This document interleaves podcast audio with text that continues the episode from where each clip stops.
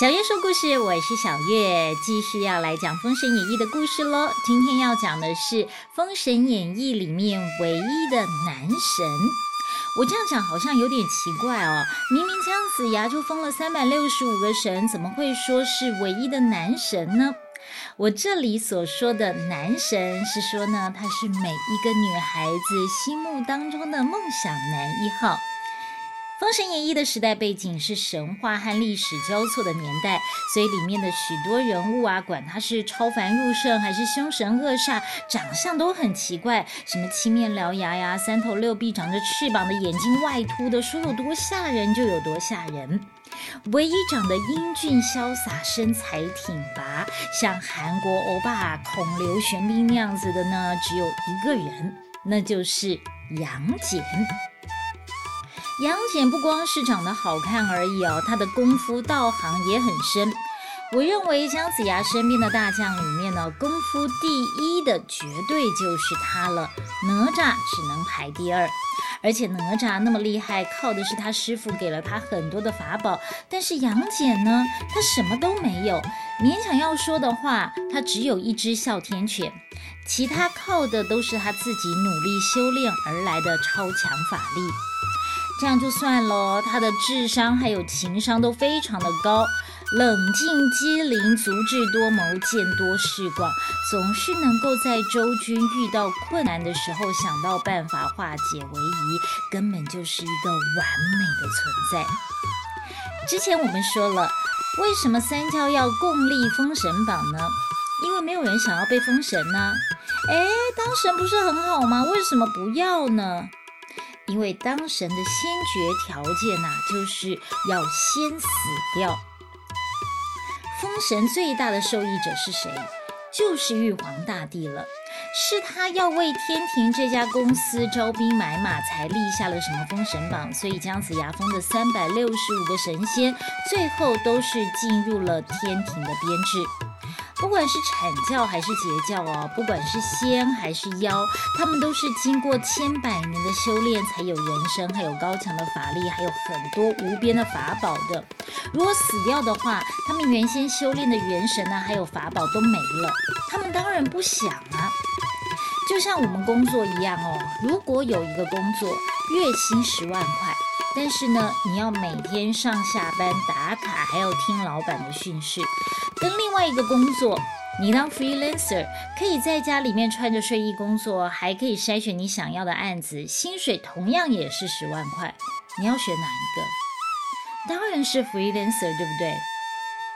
而且呢，这个阐教和截教这一群人哦，可能是连 freelancer 他们都不想当，只想要逍遥自在，做自己想做的事情。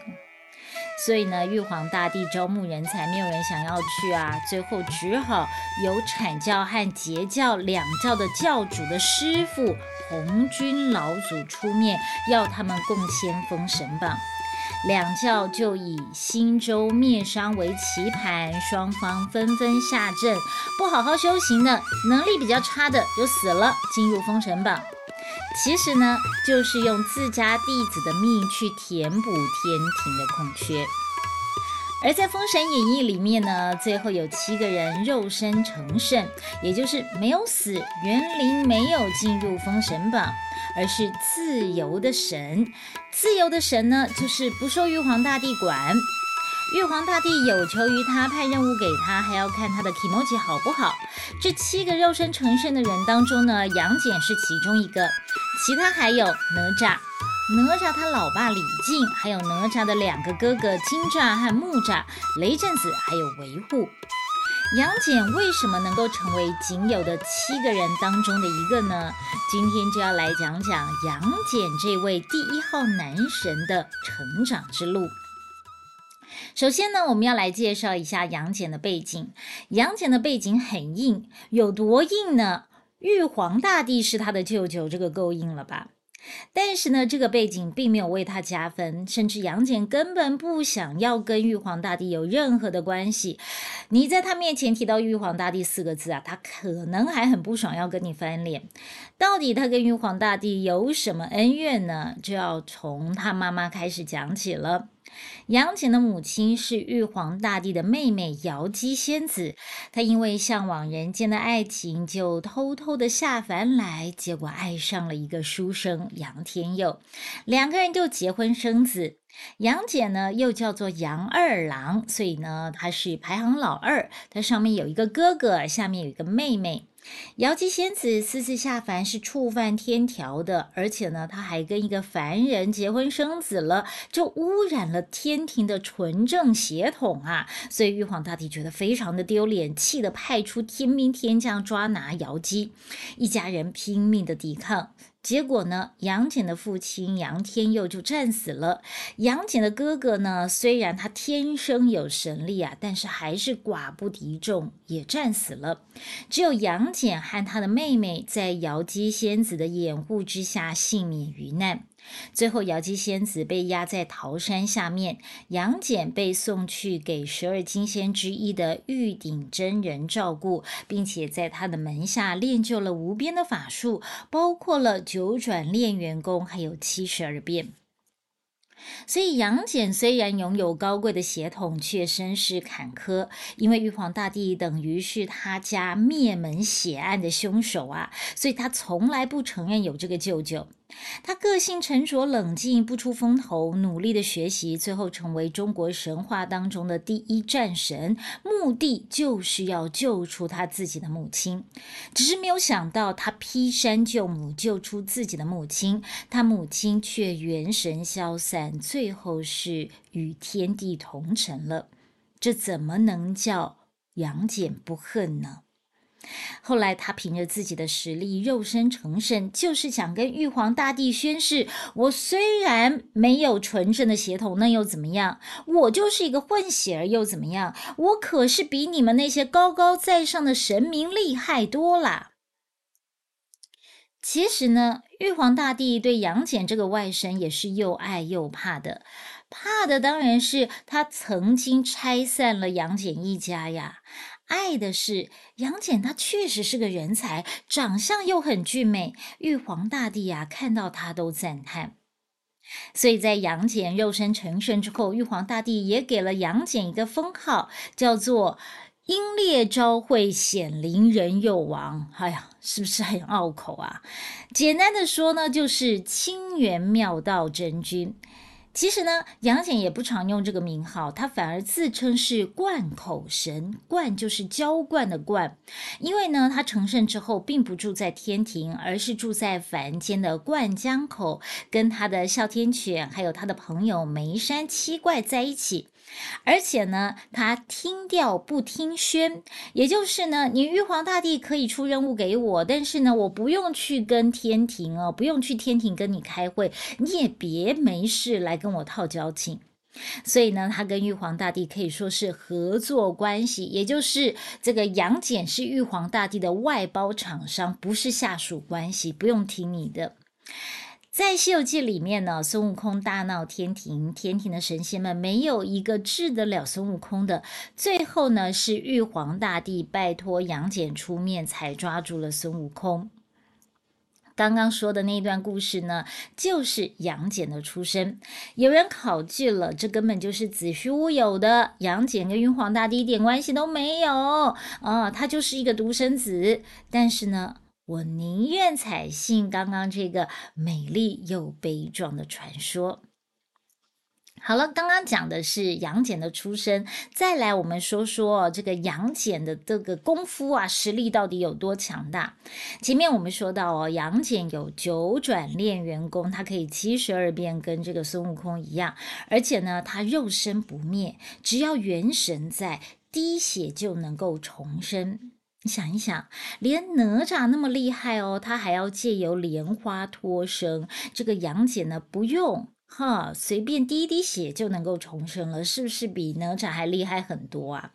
而且呢，在封神之前，杨戬基本上就已经是一个一流的高手了。在《封神演义》里面呢，杨戬第一次出场就很有戏剧效果。那时候，商朝的文太师请出他的好朋友魔家四将去对付姜子牙。这魔家四将不但学过秘术，还有神奇的法宝。他们分别是大哥魔礼青，他有一把青云宝剑，只要一挥宝剑，人就会变成马蜂窝，瞬间化成粉。老二魔礼红有一把浑元伞，只要一撑开啊，立刻是。昏天暗地。老三魔里海有一把琵琶，轻轻的一拨动，就会叫来烽火，把人烧为灰烬。老四魔里兽有一只花狐雕，一放到空中，花狐雕就会变成长了翅膀的白象，就是白色的大象，把人给吃掉。面对这么可怕的敌人，姜子牙也不知道该怎么办了，他只好躲在城里面不出战。这时候杨戬就出现了，魔家四将不认识杨戬呐，认为眼前这个年轻人不过就是一个常上健身房练出八块肌的小白脸而已嘛，根本不把他放在眼里。魔家四将决定要速战速决，魔礼兽就取出了花狐雕，丢向空中，花狐雕变成了一只白象，一张口就把杨戬吞到肚子里面去了。这时候站在城墙上观战的姜子牙就傻眼啦，怎么玉鼎真人派来的弟子这么霸咖呀？一出场就死了。其实呢，杨戬没有死，死的是花狐雕。只见那只花狐雕呢，飞进了西岐城，突然蜷缩了一下，就从天上直直的落下来，身体被劈成了两半，瘫在地上。杨戬呢，毫发无伤的跳出来。后来，杨戬又变成了花虎雕，飞进了魔家四将的大营里面，偷走了魔里红的混元伞，让姜子牙威胁大剑。最后呢，杨戬把表现的机会让给了另外一名大将，也就是道德真君的徒弟黄天化，让他去灭了魔家四将。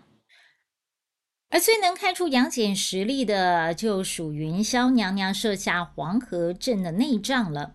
那时候呢，截教的赵公明受到申公豹的蛊惑，来找姜子牙的麻烦，最后惨死了。赵公明的妹妹云霄娘娘就设下九曲黄河阵来对付姜子牙。这个黄河阵实在是太凶险了，阐教十二金仙都来帮忙，结果呢，都被吸进了云霄娘娘的浑元金斗里面，掉入黄河阵当当中，最后被削去了顶上三花，也就是多年功力都没了。被救出来之后，之后。重新修炼，但是杨戬他同样也被收进了黄河阵里面，却毫发无伤。出来之后战斗力不变，继续帮姜子牙灭伤，可见他的实力有多么强大了，甚至还超出了自己的师傅，是在十二金仙之上的。最后来说说杨戬的个性，杨戬呢是一个聪明冷静、处事能力强、智商情商都很高的人。一个长得英俊、武功又高强的人，难免会骄傲自负嘛。但是呢，杨戬偏偏不是，他为人低调不张扬。在整个伐纣期间，他作为急先锋，屡屡立下大功，又出谋划策、出奇制胜。但是呢，他从来不鞠躬，总是谦让有礼。这样一个人，当然是封神里面唯一的男神，所有女生的白马王子喽。这也就造就了他肉身重生的原因。在《封神演义》里面，杨戬是一个激进完美的存在，他总是站在大家的后面，不好表现。但是在危急之际，也只有他能够救大家。但是呢，他还是谦虚的把功劳都留给别人。反正呢，他都已经那么强大了，只要一出场就自带光芒和强大的气场，还要另外什么 spotlight，对不对？不过呢，他的处事态度确实值得我们学习。好了，这就是杨戬的故事。如果你想要知道完整《封神演义》的内容，可以去收听我在滋滋线上听。滋滋呢，就是孜孜不倦的滋滋。我在滋滋线上听有录制完整版的《封神演义》，或者呢，你可以去买啊，由三彩出版社所出版、由我所改写的《封神演义》。我们下次见喽。